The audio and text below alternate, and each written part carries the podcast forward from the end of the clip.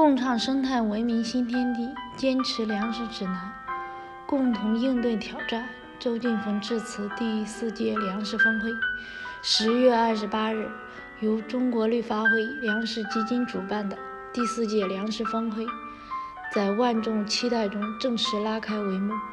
人们从未停止过对健康的追求，粮食峰会便是想同人们共享可持续的。健康生活方式，共同关注推动可持续食物体系的发展。本届粮食峰会嘉宾荟萃，就将食物体系转型的迫切性及可持续方式等时下热点话题分享真知灼见。中国绿发会。秘书长周劲峰博士作出了开幕致辞，现将致辞内容整理如下，供读者参考。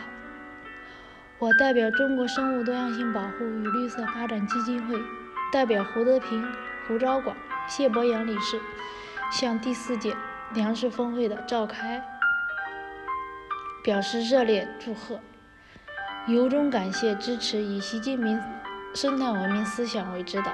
践行倡导粮食指南的广大志愿者、支持者、捐助者，以及粮食基金的所有专家、讲师、工作人员，对于一年来取得的新的巨大成就，特别是获得洛克菲勒食物远见奖，表示赞赏。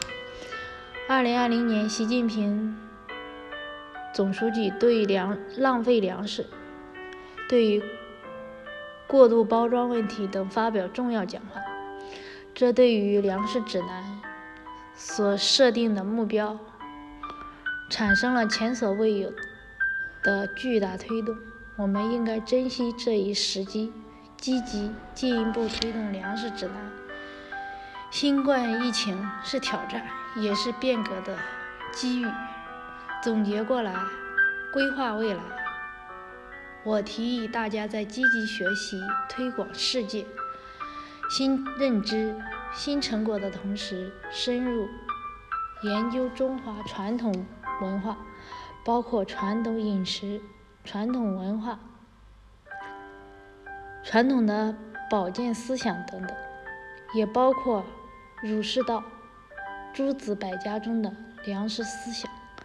弘扬文明，面对生物多样性、气候变化、公共卫生这三项危机，面对百年未有之大变局，希望我们团结一起，服务人类命运共同体，服务公共安全与健康共同体，让我们。坚持以习近平生态文明思想为指导，推动粮食指南的践行，共同开创生态文明建设新天地。